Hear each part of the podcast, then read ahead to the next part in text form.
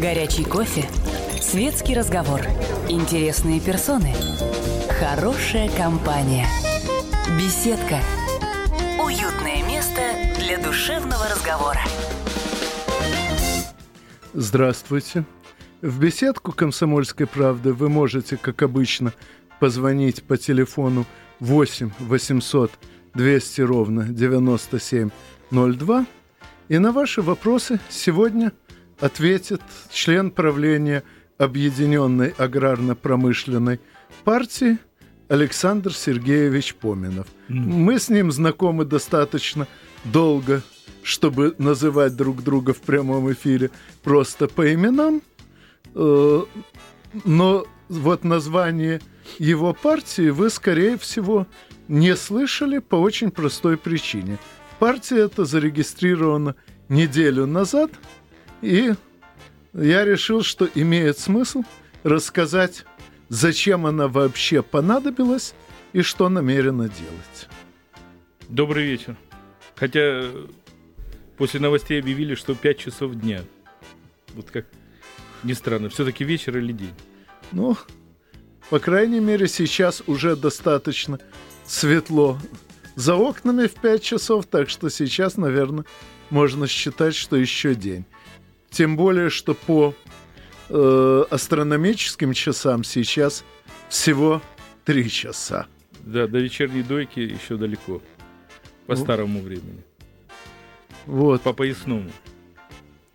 Итак, ну, что касается партии, то, насколько я знаю, процесс регистрации был довольно долгим, хотя его и упростили вроде бы в последнее время, но э, дело все-таки в первую очередь не в процессе, а в результате. Ну да, сам процесс был непростым, поскольку Министерство юстиции очень э, жестко следит за поданными документами. Но, тем не менее, все-таки этот барьер преодолели. Э, хочу сразу оговориться, что э, мы создавали партию Объединенная аграрно-промышленная не на голом месте, поскольку ты, Анатолий, знаешь, что в свое время я был э, в руководстве Аграрной партии России, которая, к сожалению, была растворена в недрах единой России, партии власти так называемой. Вот. Но поскольку она была растворена, то, к сожалению, Единая Россия не стала защитником интересов селян, интересов крестьянства. Поэтому, когда вышел новый закон о политических партиях, ну, закон упрощенный, скажем так, для регистрации, то мы решили э, на базе практически э, тех региональных организаций, которые были в аграрной партии, возродить аграрную партию России. Но, как оказалось, уже это название забрендировано тем же человеком, который слил эту партию в Единую Россию, Владимиром Плотниковым. Это последним председателем аграрной партии России. И, к счастью, нам удалось партию несколько с другим названием, но тем более слово аграрное присутствует. Э, тем более мы ее как бы расширили. Аграрно-промышленная партия. Поскольку сельское хозяйство – это локомотив, который тащит за собой и промышленность, поскольку он потребляет и минеральные удобрения, это химическая промышленность, и сельское машиностроение, комбайны, трактора, сеялки, плуги, ну и так далее. Кстати, так далее. маленькая да. техническая справка. Э, особо износостойкий э, вид стали, который позволил перейти всему миру от э, колесно-гусеничных танков к чисто гусеничным в 30-е годы, был первоначально разработан как раз для плугов, для режущих кромок плугов, чтобы помедленнее и стирались. Вот так, правда, получилось, что военное применение этой мирной стали нашли с очень большим опозданием. Ну, мы же все знаем, что тракторные заводы были очень быстро э, перепрофилированы в танковые заводы. Ну, тут, строго говоря, тоже был нюанс. Э, действительно, когда строили тракторные заводы, по всему миру планировали их преобразование в танковые при необходимости. Но к началу э, Второй мировой войны э, уже появились в войсках в товарных количествах легкие противотанковые пушки. И оказалось, что танки весом э, 10-15 тонн этими пушками легко пробиваются. И пришлось э, создавать новое поколение танков, более тяжелое, и оборудование, прежде всего подъемно-транспортное оборудование, э, которое переносит части конструкции от одного э, рабочего места к другому, оказалось непригодным для э, этой работы. Так что большая часть танковых, то есть тракторных заводов э, выпускала тягачи во время войны, зато танковыми заводами стали кораблестроительные и э, вагоностроительные. Например, главный центр советского танкостроения, он, собственно, до сих пор называется Урал-вагонзавод, потому что мирная его продукция именно вагоны. А вторым по значимости в Советском Союзе был э, завод Красное Сормово, судостроительный. То есть э, в итоге оказалось, что тракторы так и остались более-менее мирной продукцией. Ну, вагоны и корабли это тоже имеют отношение к э, сельскохозяйственной продукции, поскольку перевозят эту это сельскохозяйственную да. продукцию. Вот. И, между прочим, что касается аграрно-промышленной партии, поскольку я 18 лет работал во всесоюзном э, научно-производственном объединении пищепром автоматика, то э, хорошо запомнил многочисленные реорганизации управления советской пищевой промышленностью, в том числе помню, что в перестроечные годы э, было создано единое ведомство, э, которое так и называлось аграрно-промышленным и объединяло и непосредственно сельскохозяйственное производство, то есть поля и фермы, грубо говоря, и переработку. И надо сказать, что при всех многочисленных э, издержках, связанных с тем, что слишком уж много сразу приходилось этому ведомству отслеживать, все равно некоторый смысл в этом был. Так что, когда Александр сообщил мне, что партия регистрируется – не как аграрная, а как аграрно-промышленная, я даже порадовался. Порадовался еще и потому, что, насколько мне известно, э, способов извлечь прибыль из переработки куда больше, чем из торговли непосредственно сырьем. И когда э, непосредственно сельское хозяйство и промышленность находятся в разных руках, неизбежно начинаются споры – в духе «Вы нам не доплачиваете, а сами зарабатываете непомерные деньги». Все правильно и, говоришь. И хорошо, если хотя бы в рамках партии, а не в рамках ведомства, удастся согласовывать такие конфликты. Ты все правильно, Толя, говоришь, но только это не для нашей страны сегодняшнего дня, поскольку сегодня как товаропроизводителя, так и переработчика душат, не просто душат, а удушают Э, торговые сети, которые, от которой и получают э, самые большие прибыли. А товаропроизводители и переработчики, э, дай бог, 15-20%. Но... Поэтому, поэтому, поэтому нужен такой инструмент, как аграрная промышленная партия. Потому что сегодня ни крестьянина, ни переработчика защищать и представлять интересы в органах государственной власти, законодательных органов некому те партии, которые сегодня парламентскими называются, по сути дела, обращаются и обещают крестьянам, так, ну, как сельхозтоваропроизводителям, так и переработчикам, манну небесную только в предвыборных кампаниях. И ты сам это прекрасно знаешь. И, наверное, не один раз комментировал положение таких вещей, правильно? Ну, в общем, к сожалению, это так. Но правда, э, раз уж ты затронул этот вопрос, то естественно, последует следующий. А где гарантия, что аграрно-промышленная партия не ограничится предвыборными кампаниями, а будет вести какую-то повседневную работу? Ну, здесь вопрос такой, он, что называется, вот, Маша, так Да. э, Ну- словами, словами, да, если э, я буду говорить о том, что да нет, мы не такие, буду себя бить грудь, да мы за крестьян станем горой и пройдем, думаю, будем там бороться и, может быть, да- да- даже и дальше пойдем.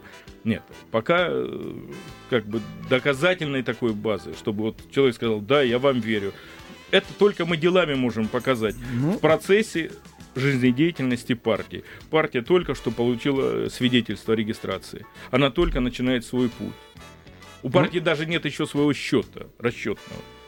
Лично я вижу по меньшей мере одно средство предоставить, если не абсолютно доказательство, то, по крайней мере, некоторые шансы на него. Как отметил еще Иосиф Виссарионович Джугашвили, кадры решают все. Соответственно, естественный вопрос, а кто сейчас кадры партии, кто сейчас в ее правлении, ну, кто в оргкомитете спрашивать не буду, поскольку глава оргкомитета сейчас сидит у соседнего со мной микрофона. А, Но если э, брать э, от э, нынешнего руководства партии, у нас избраны три сопредседателя партии. Пошли на это сознательно, поскольку не было той, э, скажем так, одной объединяющей фигуры, сильной, мощной.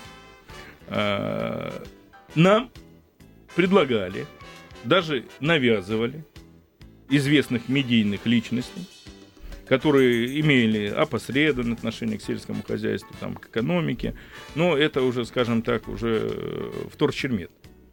Вот. И мы решили, что мы не будем брать никого из варягов, известных, скажем так, в стране варягов, и что руководитель партии за год, после, вот после съездовский год, он должен сам себя обозначить и появиться мне из недр партии. Понятно. Ну, прежде чем обсуждать, что появится из недр, ответим на вопрос. Юрий Николаевич, здравствуйте. Э, Добрый вечер. Предлагаю лозунг для вашей партии. Поскольку после воздуха и воды еда является э, самым важным условием для жизни, крестьянин дол- должен получать самую большую зарплату в стране и в мире в целом. Ну, спасибо, Юрий Николаевич, это принимается. Боюсь, что это довольно трудно. Прежде всего потому, что сельскохозяйственные издержки не ограничиваются зарплатой. И, насколько я знаю, э, в расчете на единицу продукции э, эти издержки даже выше промышленных, хотя бы потому, что э, дистанция перевозок всего необходимого для работы и всей продукции гораздо больше. Ну, Но, конечно, добиваться этого стоит. Простите, у нас еще один звонок. Михаил, здравствуйте. А, Здравствуйте, добрый, Добрый день, вечер. вечер. У меня, собственно, два вопросика. Значит, первый вопрос. Что вы планируете сделать, чтобы а, вот деятельность вашей партии не превратилась в условиях нашей демократии, ну, по басне Крылова, в лебедя, рака и щуку? Так как а, вы вот из предыдущего разговора я понял, что а, ну, некоторым образом имеете на торгов. И вот в связи с этим второй вопрос. Не кажется ли вам, что э, надо делать партию не аграрно-промышленную, а партию реального сектора экономики, так как та же торговля может быть чисто спекулятивной или вот Мгм. как у нас э, монопольной, и просто торговля, которая доставляет Понятно. товар производителю по разумной цене. Ну, если можно, не отходите от приемника, потому что, к сожалению, ответить на ваш вопрос мы сможем только после рекламы, но это, по счастью, ненадолго. Горячий кофе, светский разговор, интересные персоны, хорошая компания, беседка, уютное место для душевного разговора. В беседку «Комсомольской правды» вы можете, как обычно, позвонить по телефону 8 800 200 ровно 9702. И на ваши вопросы ответит член правления Объединенной аграрно-промышленной партии Александр Сергеевич Поминов. Да, и прежде ну, всего он ответит на вопросы, заданные перед рекламой. Что касается э, зуба на торговые сети, ну, может, это слишком грубо, но несоответствие цен от товаропроизводителя и переработчиков. И то, когда вы приходите в магазин и покупаете, скажем, тоже молоко, то, извините меня, там э, у крестьянина его покупают за 13 рублей, ну а ну, в зависимости от э, населенного пункта, скажем, в Москве цены доходят до 70 рублей за литр молока. То есть понимаете, что торговля львиную долю забирает себе.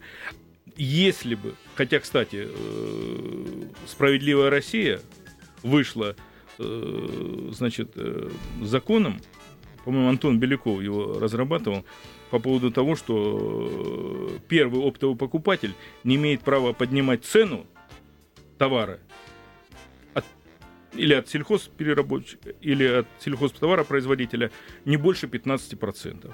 Тогда наши горожане будут приходить в магазин и покупать, естественно, уже за другие деньги, за, по более низкой цене продукты питания.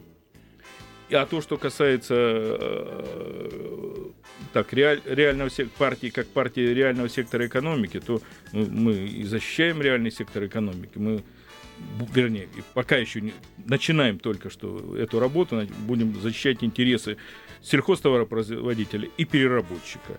И не только тех э, той промышленности, которая имеет отношение э, к продуктам, ну, к продовольствию, скажем, но и промышленность вообще, поскольку я вот э, ранее говорил о том, что это локомотив, который тащит за собой не одну отрасль экономики. Ну, а что касается э, задранных торговлей цен, то напомню, что по иудейскому канону запрещено получать с одной сделки прибыль, превышающую одну шестую часть первоначально вложенной суммы.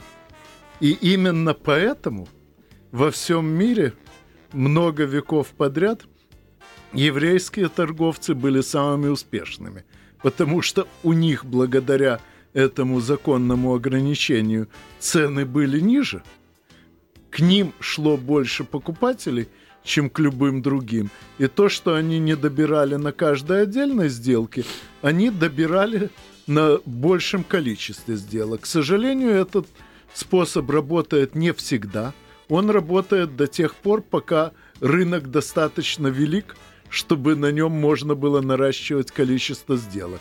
В нынешних кризисных условиях, когда рынок сжимается, естественно, возникает соблазн – заработать на каждой отдельной сделке. Беда только в том, что рынок при этом начинает сжиматься еще сильнее, потому что чем дороже цена сделки, тем меньше шансов ее провести. Но мало того, что, как вот по твоим словам, э, рынок сжимается, да, рынок еще наводняется низкопробной продукцией и о качестве продукции, потому что люди вынуждены делать, извиняюсь, из дерьма конфетку.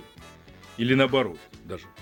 Ну, проблема качества продукции стоит так остро, что в нашей стране вообще одним из главных источников новостей стал Геннадий Григорьевич Онищенко, главный санитарный врач. В свое время, в свое время э, бывший лидер аграрной партии Михаил Иванович Лапшин за многие вещи, которые тогда делал Онищенко, э, значит, призывал его Э, ему присвоить звание Героя социалистического труда СССР.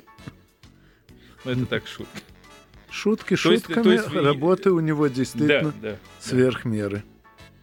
Вот, но возвращаясь к теме взаимоотношений торговли и э, производства, могу сказать, что у меня у самого э, в э, недавнем номере бизнес-журнала была большая статья о взаимоотношениях с этими сторонами вроде бы единого процесса.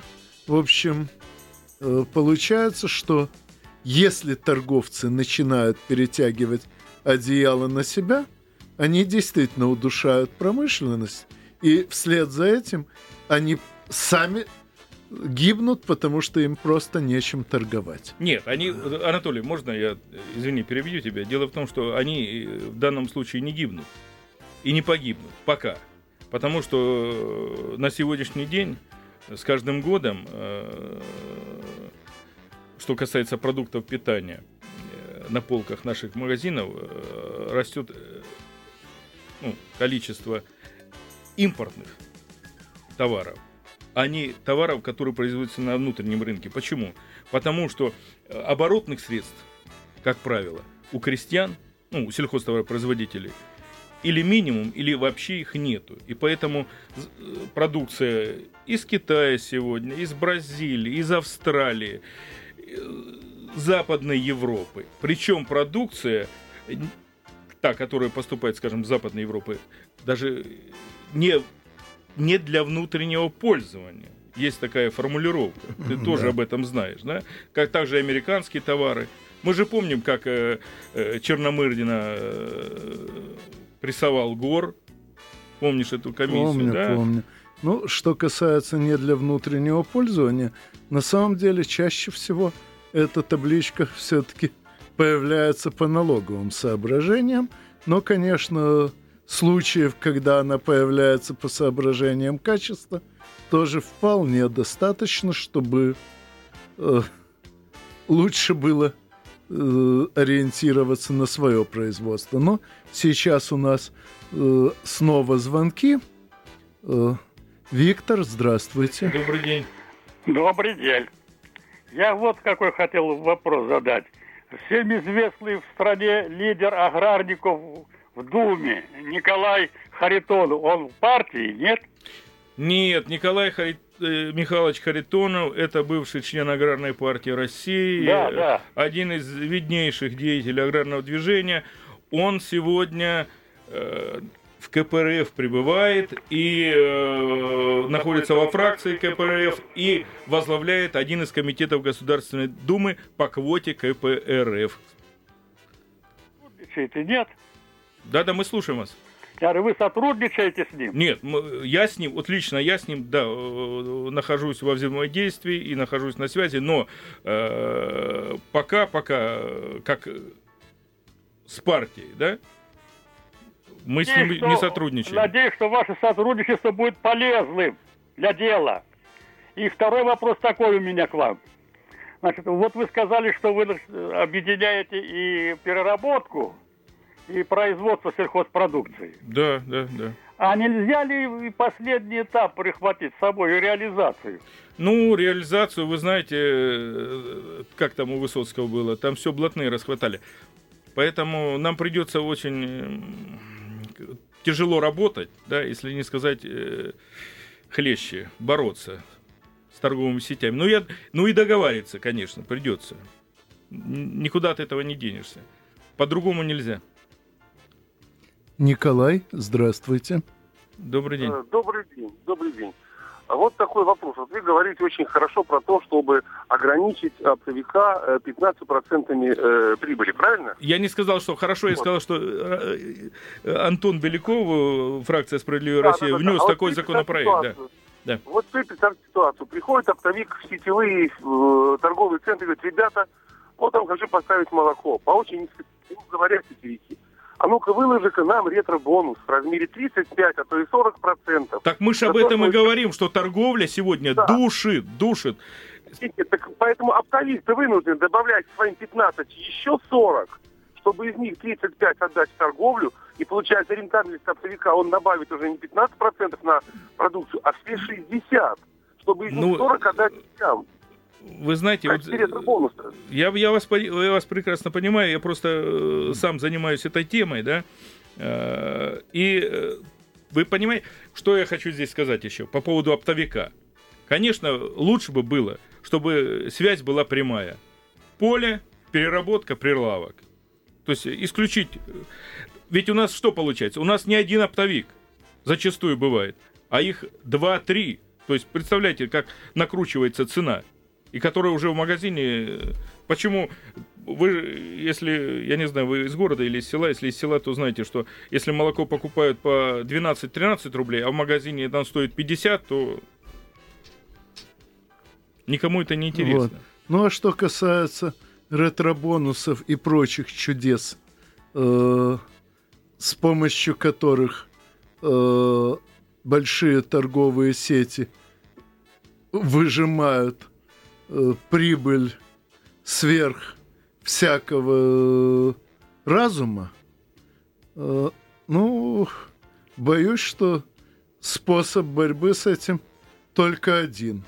Установить, что в торговле монополистом считается не тот, кто занимает больше трети рынка, как сейчас, а, скажем, больше десятой доли рынка, чтобы наконец-то э, сами эти сети начали между собой конкурировать, а не делиться, какая из них в какой ценовой сегмент уходит. Боюсь, что без антимонопольных мер ничего не получится, хотя их, конечно, недостаточно, но они необходимы. Толя, я хотел все-таки отойти. Вот сейчас уже мы слишком много говорили о торговле, потому что дела есть, ну, вопросы есть более насущные. Что касается э, деятельности нашей партии, э, поскольку я уже говорил, защищает интересы сельхозтоваропроизводителя, переработчика. И, по сути дела, первое название аграрное, да, слово, первое слово, название аграрное – то, что касается села, я хотел бы об этом поговорить. В каком состоянии сегодня находится наше село?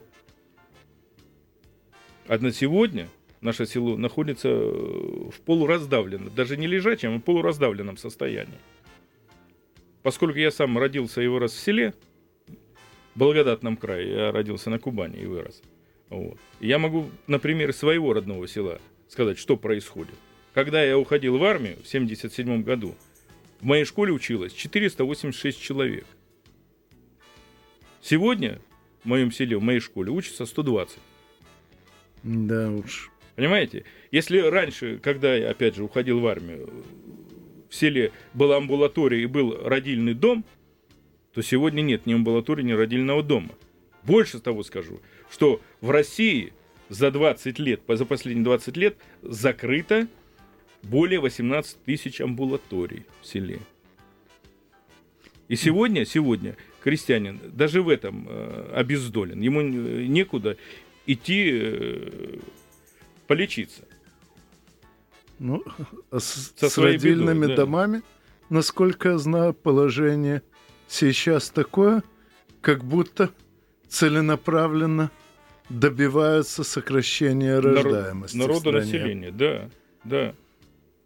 И ну, опять еще я более того скажу, больше 20 тысяч сел прекратили свое существование за эти последние 20 лет.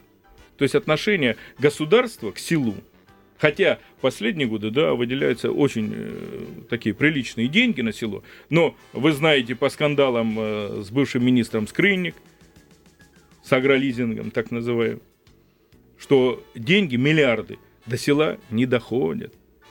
Они остаются здесь, в Москве или, в крайнем случае, в областных, республиканских или краевых центрах. Так, у нас... Э, а нет, извините, звонок мне послышался. Вот, но... Но ты меня перебил.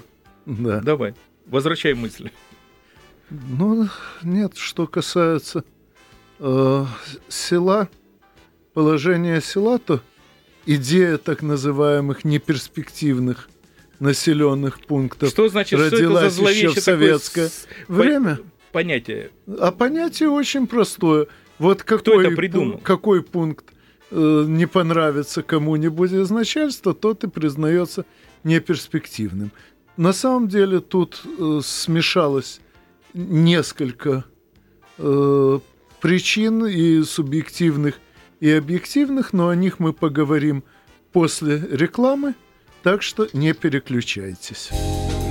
Горячий кофе, светский разговор, интересные персоны, хорошая компания, беседка, уютное место душевного разговора. Здравствуйте. В беседку «Комсомольской правды» вы можете позвонить по телефону прямого эфира 8 800 200 ровно 9702 и на ваши вопросы ответит член правления Объединенной аграрно-промышленной партии Александр Сергеевич Поминов. Ну, естественно, не только на ваши вопросы, он и так рассказывает немало интересного о положении дел – и в аграрном комплексе, и в промышленности. Вот пока шла реклама, мы тут помянули парочку дополнительных тем, и я попрошу продолжить, рассказать, да? да, продолжить этот разговор. Ну, вот о проблемах села я уже кое-что сказал, и вот э, еще хотел бы вернуться к теме образования. Ну, она очень э, животрепещущая тема не только в селе но и в городе. Но в селе она более э, чувствуется ну, остро. Почему? Потому что уровень образования катастрофически низкий.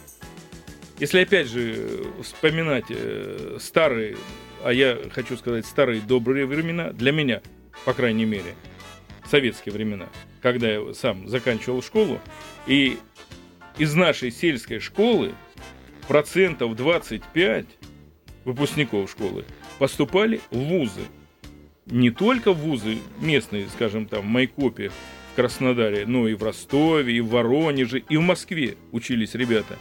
И в Тимирязевской академии, и э, в МГУ.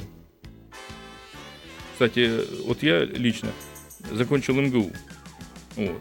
То есть уровня образования хватало для того, чтобы поступить лучшие вузы страны. Сегодня, сегодня я из своего целого района не знаю ни одного выпускника, который поступил в московский вуз. Тут причины э, две. Уровень образования раз и обеспеченность финансовая. Ну, ну и плюс Два. еще единый государственный экзамен, который, как известно, без ошибок сдают только в тех регионах, в Дагестане. где могут достаточно много за это заплатить. Но сейчас э, у нас звонки, вероятно, на другие темы. Олег, здравствуйте.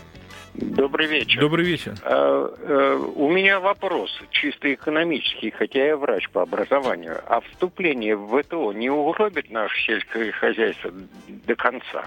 Угробит. Я... Угробит угробить. Конечно. То есть это преступление против нашего государства. Раньше едешь на электричке, например, из Москвы в Тулу, там очень много озер. И все озера были усыпаны стадами уток, там были птицефермы. Сейчас возле этих озер только особняки с дорогими машинами. То есть в это, я считаю, что это преступление против нашего сельского хозяйства. Это быть, преступление да? против всего нашего народного населения. Если уже Но ну, быть до конца откровенным. Да. Потому что конкуренции, конкуренции наше сельское хозяйство, сельхозпроизводитель не выдержит. Ни с одним сельхозпроизводителем, то, что вот находится за рубежами нашей родины. Не выдержит даже независимо от природных условий. Не выдержит. А еще потому, что, например, э, легендарные западноевропейские фермеры живут на таких дотациях, какие у нас никому и не снились. То есть все это, конечно же, оформлено по правилам ВТО, как легальные выплаты по тем мотивам, которые эти самые правила не подвергают сомнению. Но вы же понимаете, что Э, закон подобен телеграфному столбу, его нельзя перешагнуть, но очень легко обойти. Я один пример можно приведу? Вот то, что касается, ну, э, соседней с нами Финляндии, да, потому что там тоже рискованная зона земледелия, э, государство датирует 70%. А у нас? А у нас даже те дотации, я еще один пример приведу. В прошлом году э, была э, это африканская чума на Кубани. То есть э, свиней вырезали сотнями тысяч и сжигали. Ну, так положено. Но я могу сказать, что вот у меня один знакомый, э, у которого свинокомплекс на 100 тысяч голов, до сих пор не получил компенсации от нашего государства. Хотя он должен был их получить, по-моему, в течение 40 дней. То есть вот она, государственная политика по отношению сельхозтоваропроизводителю. Ну и не только к сельхоз, а и вообще к товаропроизводителю. Тут я и мои гости уже рассказывали немало интересного о деятельности экономического блока нашего правительства, так что это неисчерпаемая тема, поэтому лучше пока принудительно ее остановим и ответим еще на один звонок. Василий Николаевич, здравствуйте. Я хотел бы вот Добрый какой... день. Добрый день. Хотел бы вот какой вопрос э, поднять. Аграрная партия сегодня находится в, е- э, в Единой России. Значит, э, она разрушила все. Ваши э, примеры, которые вы приводили, и в том числе сегодня 40 миллионов гектар брошенной земли. Правильно, да, целина. Значит, э, я в свое время имел от завода подсобное хозяйство в 30 километрах от Барнаула, где имел 450 голов от дойного стада, а в общей сложности 1800 голов. Имел э, свой молокозавод. Все это разрушено сегодня, ничего нет. И даже имелось э, в этом э, селе, где был совхоз, 400 голов э, дойного стада было в частном секторе. Сейчас осталось 20 голов. Я удивлен вашей, э, значит, наивности. Вы создаете какую-то партию, которая э, мгновенно, вот сейчас в Ростове-на-Дону на Дону провел президент там какой-то опять э, э, передел значит, э, одной э, общественной организации в партию, и вы собираетесь значит, э, еще раз отнимать голоса у коммунистов, которые действительно болеют и поднимают эти вопросы и не могут решить, вы просто, извините, пожалуйста, авантюристы. Поэтому этот Спасибо. вопрос вообще не стоило бы сегодня, особенно при Вассермане, он прекрасно все объясняет и знает Советский э, Союз, значит, наивно а, эм, э, эм, э, поднимать вопрос о создании какой-то партии. Ну, за авантюриста отдельное спасибо, поскольку я на это слово не обижаюсь, а наоборот. Авантюрист, это, по, по моему мнению, это человек, идущий впереди. Ну вот мы тоже пойдем вперед. А что касается Коммунистической партии России, которая э, присосалась к матке Государственной Думе и сидит уже какой сезон в этой Думе и принимает законы, голосует солидарно чаще всего с Единой Россией. Ну, а я добавлю, что, как известно, пока никто не делает, ничто не сделается. И если и впредь считать, что Единая Россия всемогуща, и любые ее решения, хоть полезные, хоть вредные, будут исполняться, что бы ни делали по этому поводу остальные, то так оно и будет. А если создавать свои партии, защищающие свои интересы, а не только интересы чиновников, которые в свое время сбежались в Единую Россию, то, соответственно, есть шансы, что эти интересы будут защищены. Нет, мне очень приятно. Вот человек, который звонил, у него есть э, убежденность, есть вера, да? Ну, ты чувствовал по, по, Да. по тональности. Так, но чувствовал, но сейчас у нас снова звонок. Владимир, здравствуйте. Здравствуйте. Добрый день. Э, Меня зовут Володя. Я что хочу сказать. Вы меня слышите, да? Да, да, да, Да-да. да, да, да, говорите. Вот э, я живу рядом с Москвой, уже 10 километров от Москвы. И у нас до сих пор, до сих пор газа нет в деревнях, понимаете? Газ у нас проходит по огородам, вот по огородам э, 100 метров от, э, наших, от наших деревень. И мы сидим без газа, понимаете? Я вот, мне уже 74 года, вот мне уже нет сил э, с этими дровами заниматься. И вот думаете, как же так? До чего ж мы дожили, господи? Уже в Китай тянут газ, а у нас вот э, нету газов. Понимаете? Ну, как это понять? Кому это обратиться и что, кто нам поможет? А это если мы сами с вами не сделаем, то хоть э, кому сегодня не обращайтесь, что коммунистам, депутатам, что к ЛДПРовцам, что к единороссам, газа в селе не будет, пока мы сами это не сделаем. Роман, здравствуйте. Э, добрый день. Боюсь, что это уже последний звонок Добрый на день. сегодня. А, а, Роман, Москва. Как ваш гость оценивает э, продовольственную безопасность, которая сведена практически на нет 20-летием действия Единой России э, значит, в нашем государстве? То есть мы сейчас, насколько я понимаю, благодаря его соратникам по Единой России э, абсолютно э, э, зависимы с точки зрения продовольствия от поставщиков всевозможных суррогатов из Западной Европы, которые являются хозяевами Единой России, да, в Западной Европе, ребята, а, из Америки, вот этих вот э, м, дрянных окорочков, ну и прочее. вот эти Понятно. все эти Продовольственная, да. можно, я, а то времени у нас мало, продовольственная безопасность, это на сегодняшний день самый краеугольный камень. Если представить, что сегодня тысячи фур, которые ежедневно пересекают наши границы, мы не остановим. Или они сами остановят их, то у нас начнется просто голод. Потому что нашего продовольствия не хватает, чтобы кормить нашу страну. Ну, а я добавлю, что дело тут не в Единой России, что разрушение нашего сельского хозяйства началось задолго до появления этой партии. Причины этого мы еще обсудим с моим гостем в следующий раз. Ну, а с вами, как обычно, услышимся через неделю в беседке радиостанции «Комсомольская правда». Всего доброго, спасибо за внимание. Беседка. Беседка. Уютное место для душевного разговора.